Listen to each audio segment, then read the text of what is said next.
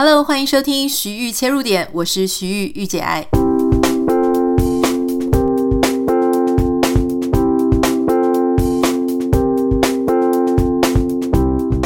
欢迎收听第一百一十八集的节目哦。呃，首先要先跟大家说一下抱歉，在昨天的节目里面呢，呃，就是我们聊到一些新闻的专业等等的。我知道那一集节目，我自己在重听的时候，我发现，哎，我讲话的声音啊比较高亢，然后我的速度，我觉得是比一般平常的时候快很多。所以，也许如果你不太适应说，呃，昨天的声音速度哈的的一个状态的话，请你多多包涵，因为呃，我觉得可能是讲到那个主题啦哈，因为我满腔热血很沸腾，所以我想它同时就会影响呃我自己的声音表达。好，那我们今天要回到一个比较冷静的情绪，而且今天已经是礼拜五了哈，台湾时间礼拜五，那也很开心，因为我们当然啦，周末前面的时候，我们都会想要知道多一点关于说，诶，这个周末可以多听一些什么，多看看一些什么。这个礼拜呢，我想要跟大家分享的一个电视剧，它就是非常受到欢迎的好，最近真的是异军突起的一部片，它也在 Netflix 上面，叫做《后裔弃兵》。它的英文呢是 The Queen's Gambit，后羿弃兵，它其实是西洋棋里面的，应该是一个攻略或是一个呃路数之类的。因为我自己本身也不太会西洋棋哈，我很喜欢西洋棋的那种工艺美感。其实棋子呢，比方说像象棋，当然有人也把象棋做得很漂亮。那因为西洋棋它上面有一些国王啊、皇后啊等等不同的形状，然后我记得我有一阵子非常的迷恋西洋棋的外观哈，那他们可以做被做得很漂亮。好，那总之这一部戏呢，它其实算是 Netflix 上面一个小兵立大功。一开始呢，呃，因为它并不是什么非常强大的卡司，像如果是 Emily in Paris，因为这个 Lily Collins，她至少有一个她很基本的群众，很多人喜欢她，所以呃，加上什么 Lily Collins 啊，然后 Paris 就是巴黎的元素，诶，你可以预想说，她一定会受到很多人的喜欢。可是这个后羿弃兵呢，因为他的女主角哈，我我想她的那个知名度并不是像那个星二代这么高。那还有就是西洋棋，它本身是一个蛮小众的一个兴趣，所以我相信当时他们的团队也不太知道说这部戏到底能不能够在 Netflix 上面变成一个大卖作哈。没有想到它很快推出来之后。呃，就立刻得到烂番茄的新鲜度哈，百分之一百的高分，很多影评人给他非常高的分数。那同时呢，诶，他有了这些好评之后，你在这个 Netflix 上面就很容易，他就会变成他的一直在强打这一部。所以我那个时候因为人还在看 Medici 美第奇家族，所以我没有马上找。所以当大家开始我发现哇，所有的口碑都在讲这一部的时候，诶，这真的是引起了我很大的好奇心。那刚好我把 Medici 看完了，所以呢，下一步就立刻接这一部。那很有趣的事情是，我自己的先生啊，他其实平常我在看美剧的时候，他是很少会陪我一起看。可是那一天呢，诶，这个呃后翼弃兵，我才播大概两三分钟哦，就是还在前面的时候，诶，他就瞄了两眼，瞄了两眼之后呢，你就发现他默默的就开始往沙发靠近，然后就坐下来，明明他刚刚还在做别的事情，然后呢就坐下来，我们两个就一起看，大家可能。不太不太敢相信哦，就是我觉得我自己是很有自制力的人，然后我们也都不是那种会泡在电视前面很久的人。没有想到这一出剧，我们花了一天，就从早上到晚上就把它看完了。刚好那天我先生休假，然后这真的很夸张，但当然也是因为它其实呃集数不算多，好像七集吧。那剧情非常精彩，每一集跟下一集之间呢都接得很好，所以如果呃你在周末想要看的话呢，我特别推荐你可以在礼拜六的早上或礼拜天的早上，当然我是觉得礼拜六早上会好一点，或是礼拜五的晚上，哦就开始把它打开，那我相信呢你就会有一个呃。把它看完的周末，因为我觉得要把它放很久不是很容易哈。好，我们尽量就是不要爆雷啦，因为我觉得爆太多雷会有点影响大家对这部戏的兴趣。啊，还有就是说，嗯、其实已经很多人在谈这个《后翼弃兵》这一部，很多人从各式各样的角度，哈，大部分都会从女性，因为她是一个女生，她在一个以男性制霸的一个西洋棋世界，怎么样子的赢啊，就是怎么样脱颖而出。那当然，这个背后当然有很多你可以去谈的，包含像性别啦，或者说你怎么样在一个很悲惨的童年之下，那你还可以啊逐步的走出自己所要的未来啊。那有一些。时候，你可能觉得单靠自己的能力不够，你会依赖一些呃一些东西哈，大家自己去看好。但这其中有一个，我觉得他可以稍微跟大家分享的，而且也是我今天很想跟大家分享的。这个不算暴雷了，就是在一开始的时候，你就会发现说他在呃。他在一个孤儿院，哈，他是在孤儿院长大。他在孤儿院里面呢，那当然大家就是因为他是教会的孤儿院，所以其实就是要唱诗歌啦，哈。然后孤儿院里面的，你可以想象一些集体生活。那这个戏里面有描述，其中有一个很特殊的地方，就是他为什么会下棋，就是因为他有一次刚好在这个学校的地下室看到一个工友先生在下棋。好，那这个工友先生呢，他自己跟自己下。那这个女主角哈，她就在旁边看的时候呢，诶，突然她就深深的着迷。后来她就去央求这个工友先生要教她。哦，这个不算暴雷了，因为这个 算是第一集的时候，你应该就已经看到这个剧情了哈，所以它只是一个开端。好。这个工友先生呢，一开始是觉得说她是女生，所以不是很想教。可是后来呢，诶，在他们的互动当中，他发现这个女生真的非常聪明，很有天分。所以这个工友先生呢，你要想，大家都说女生根本不是下棋的料，不需要下棋，她不是玩这一块的。可是当时这个工友先生呢，居然就愿意教她，而且发现他很厉害的时候，还给了他一些机会，可以让他认识奇界的人。哈。所以呢，呃，你会发现在这个剧情的后面，这个中友工友先生会在一些关键的时候扮演一个还蛮重要的角色。那当然，他不是这部剧的主角了哈，这个工友先生。所以呢，他其实并没有一直露脸在这部剧里面。可是你会知道说，他在这个女生的心里哈，在这个女生人生当中的转泪点，扮演了一个呃举足轻重的角色。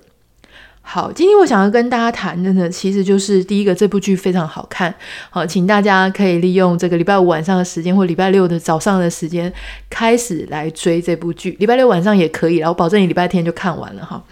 好，可是我今天真的想要跟大家分享的是那些曾经出现在我们生命当中的小人物。这个小人物呢，我们把它做双引号哈。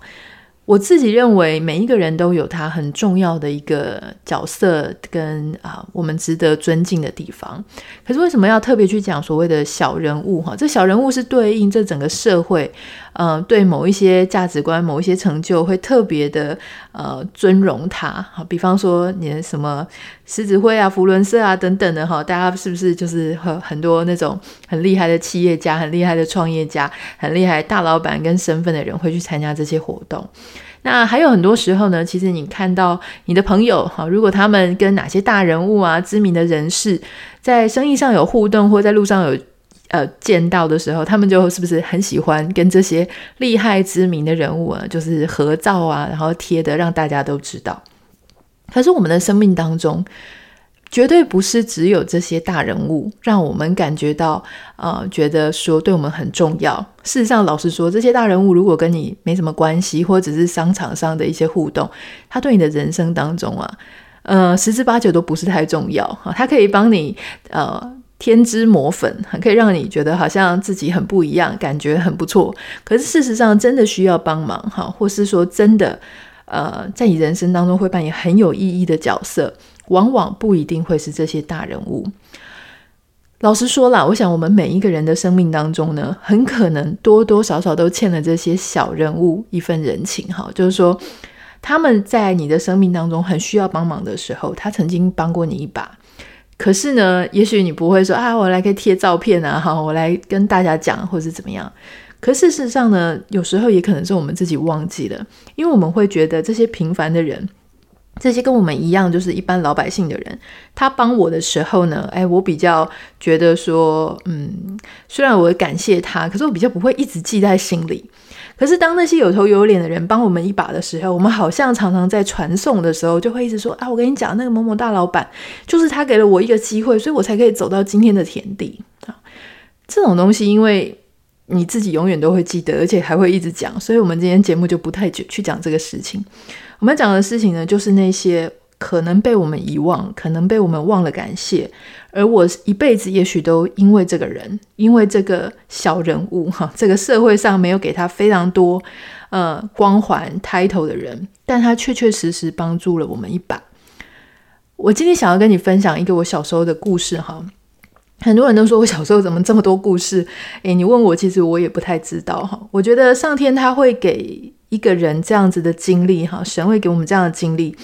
一定是他在说我们身上有一些美意啦，哈。或许我经历到这些事情，但是我未来就在此时此刻这个时候呢，我可以分享给你，也许会改变一些你的想法，或许呃，也许丰富一点你的今天的日子，或是你的一些心情，我觉得这都是好事，哈，就会让我们之前的那些不愉快的经历变成好事。好，五秒钟之后，我要告诉你，小时候我们家发生火灾，那我就真的是被一位小人物，哈，拯救了我的生命的故事。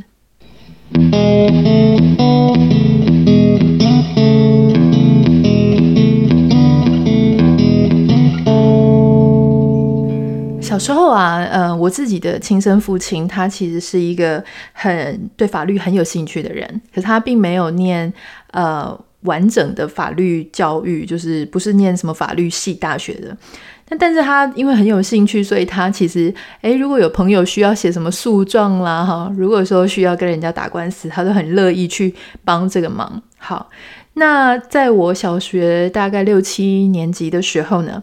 我们就住在屏东，那时候我们的邻居呢有一个先生，他好像有一个仇家。啊、这个邻居的这个先生呢，他们在我们家巷口开了一间鸭肉面店。那他有一个仇家，那他们互告，结果他就跑来跟我爸爸讲说：“哎，你可不可以帮我，就是写诉状来告对方？”那我爸爸那时候呢，因为他很热心啊，然后也现在讲起来是有点鸡婆了。我爸那个时候年纪很轻嘛，差不多三十出头吧，所以呢，他就说：“好，那我就帮你写。”然后结果后来呢？哎，对方他们两个就开始呃，就是告，就是我们家邻居他就跟他的仇家就告起来了。后来呢，就这个仇家应该是这个仇家寻仇哈，因为后来这个案件到底破了没，我不太确定。但是就在他们开始在诉讼的时候呢，这个鸭肉面店某一天就晚上就被放火。后来那他们当然想说，那唯一的可能就是被这个仇家放火了，所以他们就连夜的搬走了。后来呢，当他们搬走之后，哦，就轮到我们家。有一天晚上深夜的时候，呃，我们家就被放火了。然后那一天放火的时候呢，那一天晚上我爸爸并不在家，所以家里面只有我跟我妈妈两个人。好、然后我们家的一楼，其实我们的家那时候住的是有点类似透天厝。那我们家一楼的院子呢，都是用木头的呃围栏做的一个栅栏的门。那天晚上呢，诶，我妈妈她还蛮容易醒的，就她听到砰的一声，然后后来就开始火势浓烟哈，啊，这个东西非常非常的恐怖。其实我我想任何一个，我不知道你有没有经历过火灾，我希望没有哈。就是说，呃，后来呢，发现这个火势越来越大，我妈妈非常的紧张哈，冲下去求救，然后呃。就是她一个女人嘛，然后就冲下去啊，尖叫，然后我们的邻居其实也就只有有一个搬走了，那只剩下另外一家，另外一家的先生呢就跳起来，大家就泼水啊，然后打电话给这个消防队，然后嗯，我自己因为年纪很小，我六七岁而已，所以我那个时候呢就在楼上二楼房间，那在二楼的房间呢，这个你就会眼看着火势越来越大。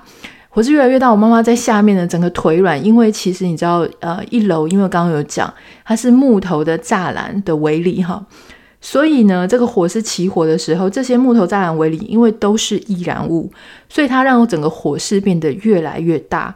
那我们家因为房间在二楼啊，一楼整个都是陷入火海的，一楼还有我的钢琴啊、沙发、全家什么的。所以在这整个状况下，而且那时候是凌晨三四点，火势非常的大，浓烟非常的强，然后消防队一直都没有来。我记得我那个时候呢，人就是呃不知道该怎么办，因为整个没有灯啊，没有灯的状况下呢，你又才六七岁，所以我就我就当然已经不是在床上了嘛，但是那个浓烟非常的呛，所以是完全看不到，眼睛看不到。那我就走在我们家的二楼的楼梯口，然后我就是。不知道该怎么办，也不敢下去，因为下去你你看不到路，可是你看得到有黄色的、黄红色的火光，哈，还有很浓烟密布这样子。那个时候呢，其实就知道是火灾，可是你真的不知道该怎么做。那在我整个非常呛、一直咳嗽的时候呢，这个时候突然之间有一个身影从楼梯一楼的楼梯冲到二楼来。好，那个人不是我妈妈，也不是我爸爸，是一个我不知道的人，一个男生。然后他冲上来的时候，他就问我说：“小妹妹，你们家只有……”他就说：“小妹妹，你有没有兄弟姐妹？”我说：“没有，只有我一个。”然后他就说：“真的吗？你确定？你有还有没有其他兄弟姐妹？有没有其他人在楼上？”我说：“没有，只有我一个。”然后他就抱着我，然后从二楼的楼梯这样冲下去，冲到一楼，然后再。呃，因为他就是整个把我的头捂住嘛，然后从呃二楼冲下去，冲到外面。冲到外面的时候呢，我整个当然非常傻眼哈。这个时候，呃，邻居啊，很多人都在围观。后来很慢，消防队才来。我不太知道说他是真的物理时间是非常慢的，还是说因为我是当事人，所以我觉得来的。你知道，当事人永远觉得你真的太慢了哈。所以我们家的呃。一楼基本上已经都毁了，这样，然后浓烟火势都一直延烧到二楼。那那一天，因为大家都很傻眼，然后大家都很忙。后来这个抱我下来的人呢，他应该在现场有帮忙了一阵子，然后后来就离开。我妈妈就跟我讲说，我因为我有问他，我妈当然很担心我，一看到我就问我说：“你你有没有怎么样？你好不好什么的？”可是我那时候当时心里真的年纪很小，我一直在想说，为什么妈妈没有上去救我哈？那当然，我现在这个年纪，我已经知道说，你知道，你人在火场外，然后那个浓烟火势，基本上真的没有办法进去，那很困难。然后尤其他又是家里唯一的大人，他必须要找外援来求救。那在那样的状况下，连自己人都很难进去，怎么会有一个外人愿意进去哈？嗯，我后来就跟我妈妈，我们事情过了之后，我们再回想说，诶，那一天到底是谁上去救我的？我妈妈跟我讲说，那是当时有一个开着货车，因为那个时候凌晨差不多三四点，那时候呢，就是有一个看刚好开着收水的货车，应该是收水货车的那种年轻人，大概二三十岁，经过，哈。因为其实其实凌晨的南部屏东很少有车子会在那个时候在路上行动。当时呢，就有这样子的一个人，好经过了，发现啊这个这边着火了，所以他就拐个弯，就是开进来，然后就跳下来问我妈妈说：“你有没有什么需要帮助的？”我妈妈当时跟他讲说：“我女儿在二楼，哈，嗯，所以这个人就冲进来了。那当他帮完了，他大概知道帮了一段时间，哈，嗯。”大概大势已定，而且消防队也来了，这个人就走了哈，他也没有留下任何的姓名，没有留下任何的联络方式。嗯，这个这个故事我每次讲到这里都会很哽咽，就是说，嗯，其实我我不需要休息一下，等一下哈。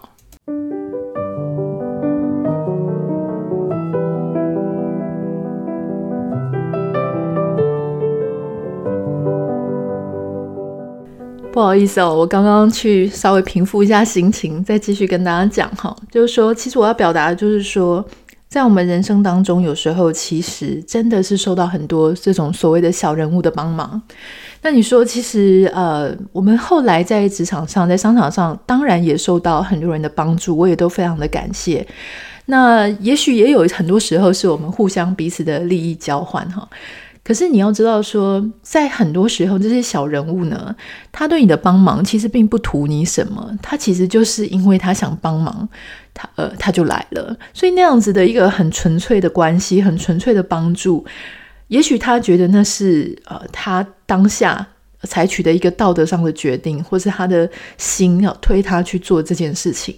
可是这对我们的人生来说，是真的是非常重要。或许如果没有他那样做，也许我已经呛伤了，也许我已经昏倒了，也许我不一定会现在有机会可以跟大家分享这些事情哈。所以每当我想到这些事情，呃，会很难过，会很哽咽，并不是因为说啊小时候的那种很害怕，或是说呃阴影什么的。而是我觉得更多的部分是，我觉得那样子很愿意去牺牲自己的不便，也许冒着危险去救别人的那样的心情，真的是非常让我到现在都很深深的感激跟感动。那很可惜、很遗憾的事情是，嗯，我一直没有机会跟这个这个人哈，这个先生当面的道谢。呃，我也很希望有一天，如果说，呃，这个节目啊，他会让某一些人他发现说，诶，这个就是我爸爸啊，或是我的叔叔啊，我的舅舅他遇到的这个事情，那也可以欢迎你来告诉我。好，今天我想要就是借由这个后羿弃兵这个故事呢，来跟大家讲，就是说当时这个女主角她是因为这个工友先生无意间做了一个教她做。这个教他下棋的决定，而且当时这个下棋的决定还不是啊、一个非常普遍的事情，因为女生以前不下棋的，女生多半都是在那边啊、什么做社交派对啦哈，或者说玩洋娃娃等等的。可是这个工友先生他却愿意啊，就是付出他的时间去教导一个孩子。那同时呢，我也希望，因为现在是周末，除了呃可以介绍你一部好看的电视剧之外，我也想 这个礼拜我也想稍微出一个功课给大家。我非常感谢大家，其实都很认真的把这件事情听下去，然后很多人会给我很多回应。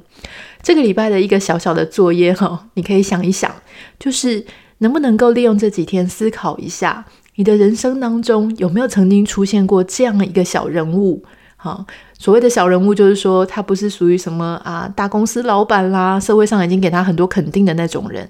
小人物就是说跟我们一样很平凡的一些老百姓哈。